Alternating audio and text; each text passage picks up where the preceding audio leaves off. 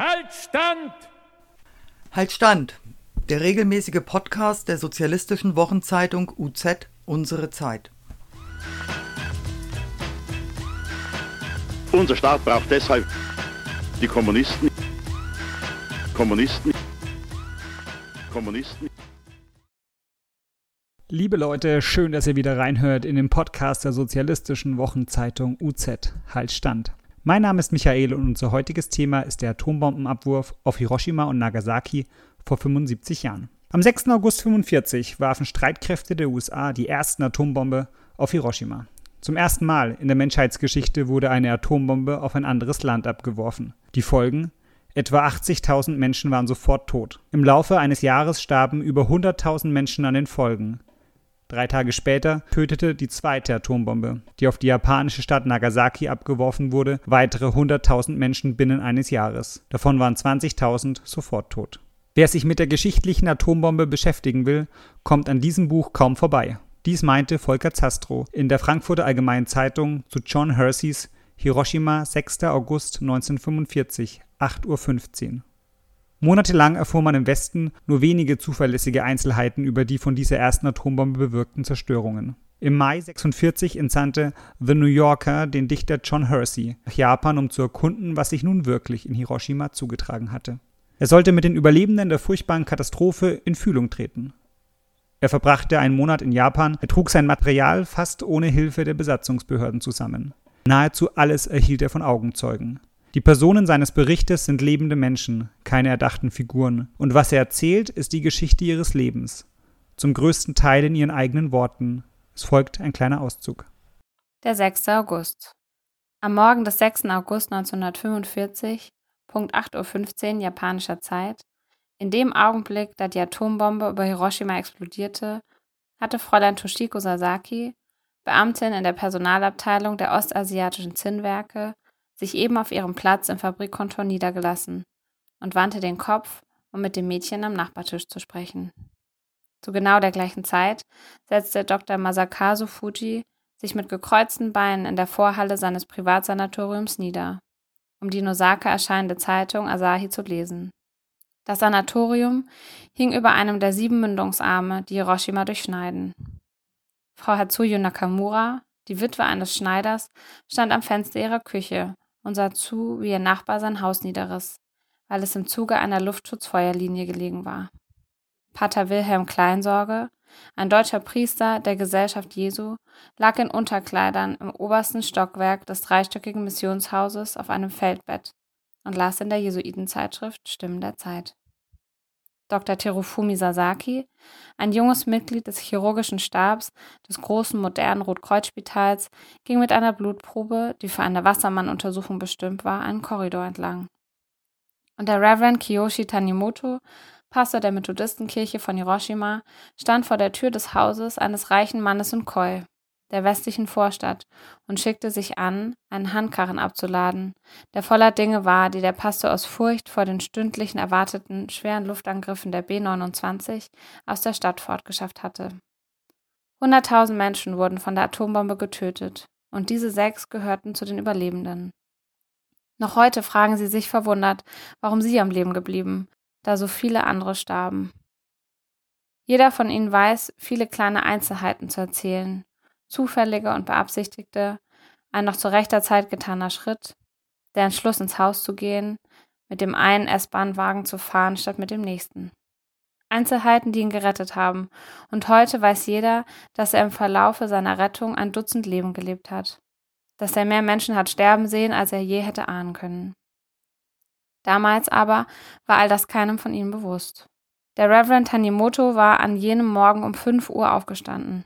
Er war allein im Pfarrhaus, weil seine Frau seit einiger Zeit über Nacht mit ihrem einjährigen Baby zu einem Freund in Ushida zu fahren pflegte, einer Vorstadt im Norden.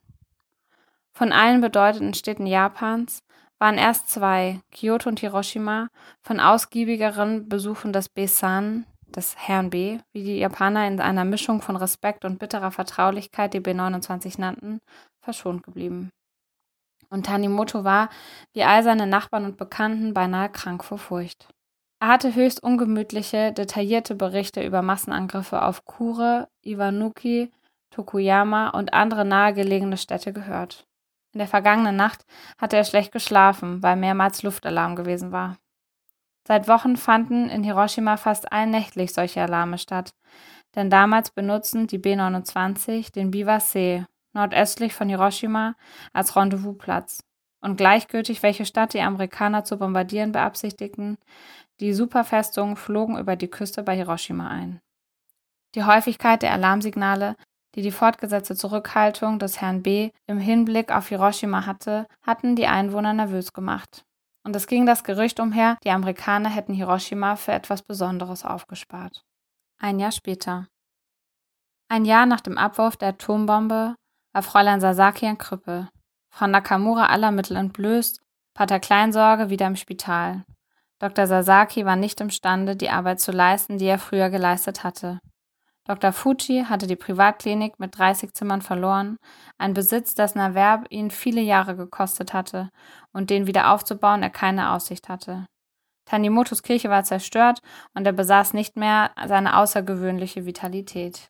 Das Leben dieser sechs Menschen, die zu den glücklichsten von Hiroshima zählten, wird nie wieder das alte sein. Natürlich stimmten sie in ihre Ansichten über ihre Erlebnisse und über den Zweck der Atombombe nicht überein. Doch schienen sie in einem Punkt die gleichen Gefühle zu hegen. Es war das Gefühl eines merkwürdig gehobenen Gemeinschaftsgeistes, ähnlich wie es die Londoner nach der furchtbaren Luftangriffen hatten. Eine Art Stolz, dass sie und diejenigen, die mit ihnen die Katastrophe überlebt hatten, einer grauenvollen Heimsuchung standgehalten hatten. Eine überraschend große Zahl der Einwohner von Hiroshima verhielt sich gegen die moralische Seite der Bomben gleichgültig. Möglich, dass sie zu sehr erschreckt waren, um überhaupt darüber nachzudenken. Wenige gaben sich die Mühe herauszufinden, wie eine solche Bombe aussah.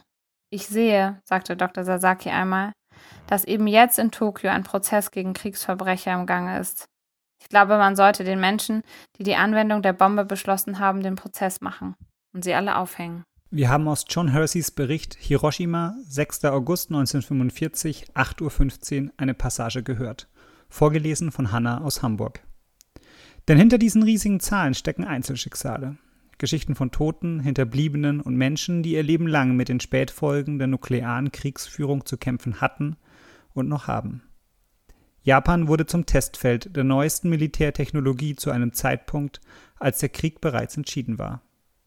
Gleichzeitig wurde aus dem Schlusspunkt des Zweiten Weltkriegs der Anfang eines neuen Krieges, des Kalten Krieges. Das Schicksal der Menschen Hiroshimas und Nagasakis wurde nicht zum Fanal, die Wirkung der Bombe wurde eindrucksvoll zur Schau gestellt. Und nicht nur die Sowjetunion hatte gesehen, wozu die amerikanischen Streitkräfte nun militärisch in der Lage waren. Bertolt Brecht verarbeitete diese Entwicklung 1952 in dem Gedicht Das Gedächtnis der Menschheit. Zum Kongress der Völker für den Frieden. Das Gedächtnis der Menschheit für erduldete Leiden ist erstaunlich kurz, ihre Vorstellungsgabe für kommende Leiden ist fast noch geringer. Die Beschreibungen, die der New Yorker von den Gräueln der Atombombe erhielt, schreckten ihn anscheinend nur wenig. Der Hamburger ist noch umringt von den Ruinen und doch zögert er, die Hand gegen einen neuen Krieg zu erheben. Die weltweiten Schrecken der 40er Jahre scheinen vergessen. Der Regen von gestern macht uns nicht nass, sagen viele. Diese Abgestumpftheit ist es, die wir zu bekämpfen haben. Ihr äußerster Grad ist der Tod. Allzu viele kommen uns schon heute vor wie Tote, wie Leute, die schon hinter sich haben, was sie vor sich haben, so wenig tun sie dagegen. Und doch wird nichts mich davon überzeugen, dass es aussichtslos ist, der Vernunft gegen ihre Feinde beizustehen. Lasst uns das tausendmal Gesagte immer wieder sagen, damit es nicht einmal zu wenig gesagt wurde. Lasst uns die Warnungen erneuern, und wenn sie schon wie Asche in unserem Mund sind. Denn der Menschheit drohen Kriege, gegen welche die Vergangenen wie armselige Versuche sind, und sie werden kommen, ohne jeden Zweifel, wenn denen, die sie in aller Öffentlichkeit vorbereiten, nicht die Hände zerschlagen werden. Was Brecht bereits vor fast 70 Jahren voraussagte, ist schon lange bittere Realität. Das heutige Waffenarsenal ist in der Lage, die Gattung Mensch gleich mehrfach komplett auszulöschen. Diese Bedrohung ist real. Weltweit gibt es über 13.000 Atomwaffen, deren Wirkung um ein Vielfaches höher liegt als der Little Boy und Fat Man genannten Atombomben vor 75 Jahren. Der Kampf gegen diese ständige Bedrohung der Menschheit ist im wahrsten Sinne des Wortes überlebenswichtig. Die internationale Kampagne zur Abschaffung von Atomwaffen, kurz ICAN, erhielt für ihr Engagement 2017 den Friedensnobelpreis. So sehr das Engagement gesellschaftlich anerkannt ist, so wenig ändert das etwas an der atomaren Kriegsbedrohung. Vielen sind die großen Atomwaffenstaaten USA und Russland mit rund 93 Prozent des weltweiten Arsenals bekannt. Manche kennen noch Frankreich, Großbritannien, China, Pakistan, Indien, Israel und seit kurzem auch Nordkorea. Was selbst in Deutschland allerdings wenig bekannt ist, im Rahmen der sogenannten atomaren Teilhabe befinden sich nochmal 150 Atombomben in weiteren NATO-Staaten, darunter auch Deutschland. Es wird vermutet, dass sich rund 20 davon im rheinland-pfälzischen Büchel befinden. Auch von deutschem Boden geht damit die Gefahr eines zweiten Hiroshimas aus. Es wären deutsche Kampfflieger, die diese abwerfen würden. Und wie real diese Bedrohung ist, zeigt, dass trotz Corona 7,5 Milliarden für neue F-30 Kampfjets ausgegeben werden, die genau das können. Atomwaffen abfeuern. Laut einem Bericht von IPPNW Deutschland könnte man mit dieser Summe auch 100.000 Betten auf Intensivstationen, 30.000 Beatmungsgeräte und ein Jahresgehalt für 25.000 Ärzte und Ärztinnen und 60.000 Krankenpflegern zahlen. Dagegen protestieren seit Jahren zahlreiche Organisationen und Friedensfreunde. Corona-bedingt mussten in diesem Jahr viele Aktionen der Dachorganisation Büchel ist überall, Atomwaffen frei, jetzt entfallen. Die DKP wollte die nukleare Gefahr auch 2020 nicht unwidersprochen hinnehmen und blockierte im Juli die Tore des Fliegerhorstes Büchel. Wir haben mit zwei Aktivisten über deren Motivation und Erfahrungen gesprochen. Und ich freue mich jetzt ganz besonders, zwei der Blockierer am Telefon zu haben, nämlich Sophie und Marc. Sophie und Marc, cool, dass ihr Zeit habt, äh, mit mir zu sprechen. Hi. Hallo. Sag mal, ihr habt die Zufahrtswege der Kaserne in Büchel blockiert. Was stört euch so am Betrieb der dortigen Kaserne? Naja, zuerst nochmal zur Info für die es vielleicht nicht wissen, aber in Büchel lagern ähm, 20 US-Atombomben in einem deutschen ähm, Bundeswehrfliegerhorst. Ähm, das stört uns. Und im Rahmen der atomaren Teilhabe Deutschlands werden genau diese im Falle eines Atomkriegs ausgeflogen und eben abgeworfen. Und das ist tatsächlich wirklich direkte Kriegsvorbereitung. Und dieser gefährliche Zustand ist vielen in Deutschland überhaupt nicht bekannt. Wir haben da die Erfahrung gemacht, letztes Jahr haben wir auch an dieser Aktion teilgenommen und da haben wir auch einen Infostand in Koblenz zum Beispiel gemacht und haben da ganz viele Menschen angesprochen, Passanten und auch jüngere Leute und haben da die Erfahrung gemacht, viele wussten davon gar nicht, obwohl das da sehr, sehr nah dran war. Jetzt habt ihr mehrere Zufahrtswege blockiert mit einigen Leuten. Was habt ihr euch davon erhofft? Also davon gehen ja die Atombomben vermutlich ja nicht weg wie Marc gerade sagte, dass die Leute eben keine Ahnung haben, das ist der eine Punkt, warum wir blockieren, eben um, um aufzuklären. Und durch die Blockade und durch die Aktion eben und die Infos, die dadurch eben auch uns präsent sind, versuchen wir natürlich das Ganze medial präsent zu machen, damit eben die Leute mehr aufgeklärt sind und wissen, was in ihrer Nachbarschaft, in ihrer direkten Nachbarschaft eigentlich lagert. Und diese Informationen und natürlich auch Bilder und Filme wollen wir natürlich auch nach außen tragen, zum Beispiel auch auf die Homepage der DKP, Facebook, Instagram, in Kleinzeitungen darüber schreiben, Infomaterial daraus erstellen. Und es gibt zum Beispiel auch, wie letztes Jahr auch, einen kurzen, wirklich guten, tollen Film ähm, über die Aktion in Büchel, wo das nochmal ganz kurz alles zusammen dargestellt wird. In YouTube zu sehen. Ja, wir erhoffen uns natürlich gleichzeitig auch die, die Partei als solche interessant zu machen und die Partei zu stärken. Das kann man zum Beispiel, wenn man Sympathisanten mitnimmt oder auch Genossinnen und Genossinnen, die dann anschließend darüber berichten können. Dann gleichzeitig sammeln eben alle Genossen, die auch teilgenommen haben, Kampferfahrungen. Zum Beispiel, wie blockiert man? Wie gehe ich mit der Polizei um? Wie gehe ich mit der Bundeswehr um, wenn es mal Stress gibt? Ja. Aber letztendlich auch äh, Genossinnen und Genossen wirklich auch kennenzulernen, also auch nicht nur den aus der eigenen Gruppe, sondern eben auch von anderen Gruppen und andere ähm, kennenzulernen, die interne Solidarität kennenzulernen und wirklich auch zu spüren und zu fühlen. Und das macht letztendlich auch unheimlich viel Spaß, das gibt Kraft, das motiviert und motiviert uns letztendlich auch wieder für weitere Kämpfe. Und was uns natürlich ganz besonders wichtig war, wir wollten der Bundeswehr sozusagen ein Zeichen setzen und natürlich auch denen all, die vorbeifahren, klar machen, wir wollen diese Atombomben, dieses Teufelszeug wollen wir nicht. Und letztendlich dann auch vielen zum Nachdenken und Umdenken anregen. Genau. Gleichzeitig aber auch, wenn es dieses halt kein Camp gab, es gibt ja unglaublich viele Bündnispartner, die ähm, auch blockieren und protestieren. Aber all diesen Bündnispartnern wollen wir auch sagen, hey, die DKP ist präsent, die ist da, wir machen weiter. um sie auch zu motivieren, dass sie eben weiterkämpfen, dass sie nicht nachlassen, sondern genauso dranbleiben. Vielen Dank äh, für den Einblick. Äh, wie ist denn die Aktion konkret verlaufen? Wie hat denn zum Beispiel das Militär auf Eure Aktion reagiert? Also dieses Jahr konnten wir leider keine offizielle große Werbung machen. Äh, wie in den letzten Jahren. Wegen den Corona-Auflagen konnte man das natürlich nicht machen. Wir wollten diese offizielle Werbung auch nicht machen, um einfach einen Überraschungseffekt zu erzielen. Weil letztes Jahr haben wir die Erfahrung gemacht, da gab es eine wirklich sehr hohe und sehr aggressive Polizeipräsenz. Die haben uns im Vorfeld schon letztes Jahr beobachtet, sperrten Zufahrten, riegelten wirklich alles ab, beziehungsweise ein Tor, das Tor 1, haben sie komplett abgeriegelt. Und bei der Aktion selbst wurde sogar eine Genossin verletzt.